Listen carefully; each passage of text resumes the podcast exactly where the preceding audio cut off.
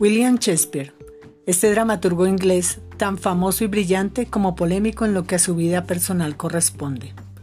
Nos dejó, además de su vasta obra, 154 sonetos en endecasílabos, que han sido traducidos al español por autores diversos, uno de los cuales es este, el número 25.